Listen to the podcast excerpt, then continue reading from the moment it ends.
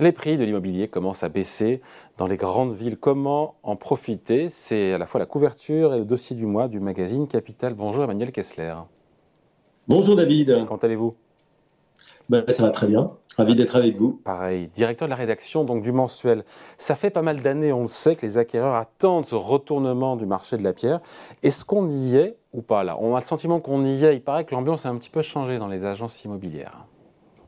Oui, euh, très clairement, on y est. On a, on a fait un, petit pointage dans, les plus grandes villes de France. Ça oscille entre du moins jusqu'à du moins 5%.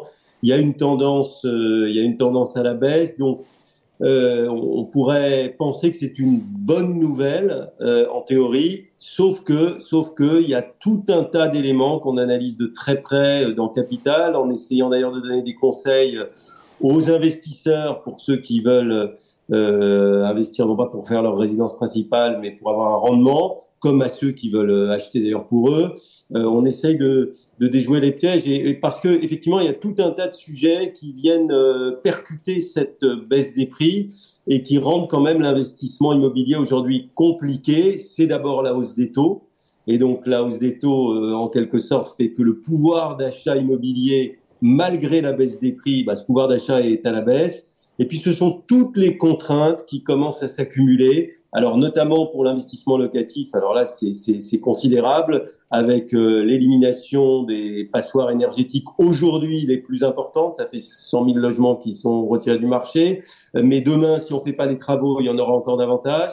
Et puis euh, les, la frilosité des banques qui, qui, quand même prêtent de plus en plus euh, difficilement. Et enfin les nouvelles normes environnementales euh, et normes de confort qui font que dans le neuf, on peut penser que sur les prochains programmes qui respecteront toutes ces normes, on aura des hausses des prix, pour le coup, qui feront euh, jusqu'à 10 à 15% estime un expert qu'on interroge dans Capital.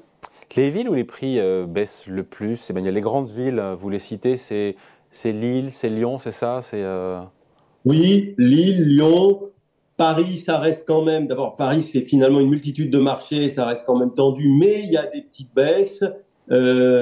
Marseille, il y, a, des choses à, à, voir. Oui, on a regardé effectivement dans les grandes villes et on peut euh, effectivement en lisant Capital euh, trouver des exemples et on voit que c'est d'ailleurs un peu la difficulté de ce marché de l'immobilier, c'est que c'est plus un marché uniforme. Il y a de plus en plus de micro-marchés en fonction des zones, en fonction des quartiers.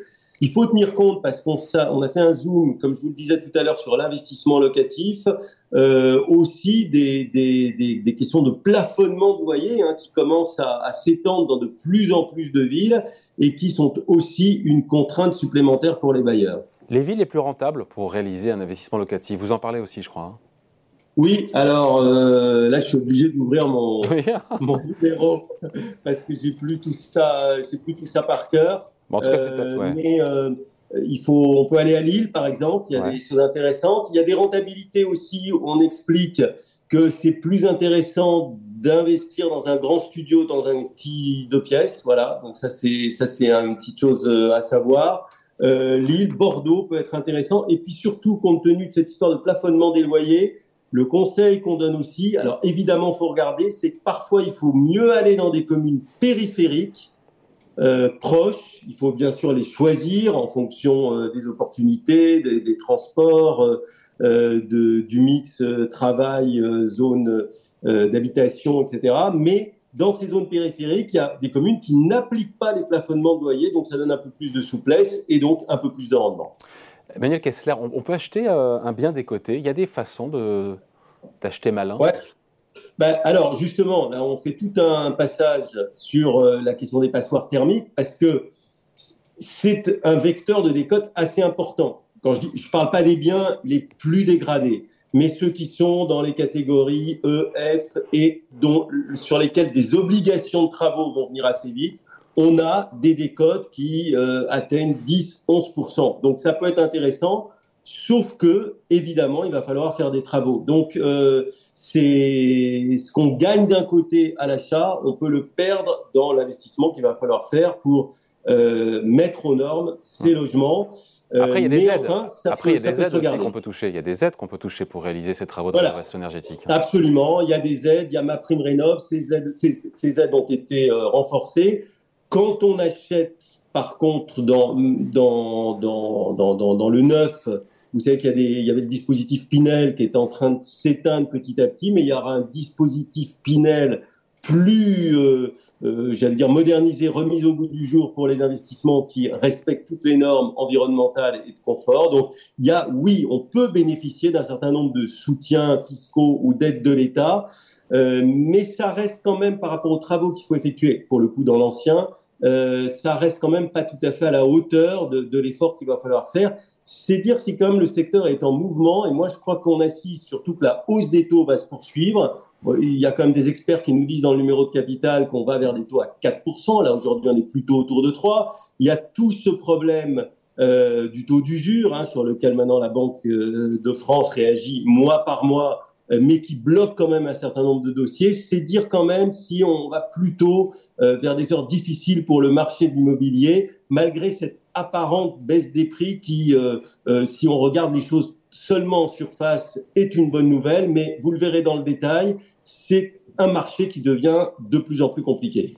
Mais il y a des opportunités, c'est à dire évidemment, c'est le dossier du mois, c'est la couverture du magazine euh, Capital qu'on va regarder. Qu'est-ce qu'on retrouve d'autre, Emmanuel, en dehors de ce gros dossier, cette grosse enquête?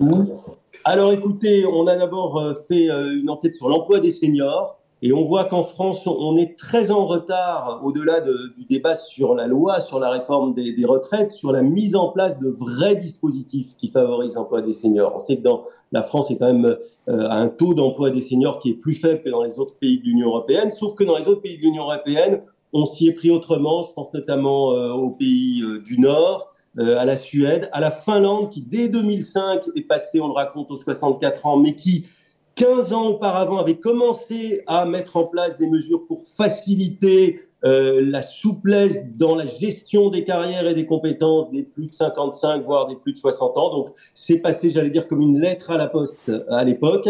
Donc, ça, on montre que, en fait, il manque finalement dans le projet de réforme actuelle tout ce volet qui aurait dû être développé ces dernières années et qui aurait peut-être rendu la transition plus facile. Et puis à lire également dans Capital ce mois-ci une enquête sur la fortune d'Harry et Meghan où vous découvrirez que euh, ce sont, c'est un couple d'affaires, si je puis dire, un business couple avisé, euh, puisqu'ils logent une partie de leurs revenus dans une holding qui euh, est domicilié fiscalement au Delaware, autrement dit un État américain qui constitue un véritable paradis fiscal.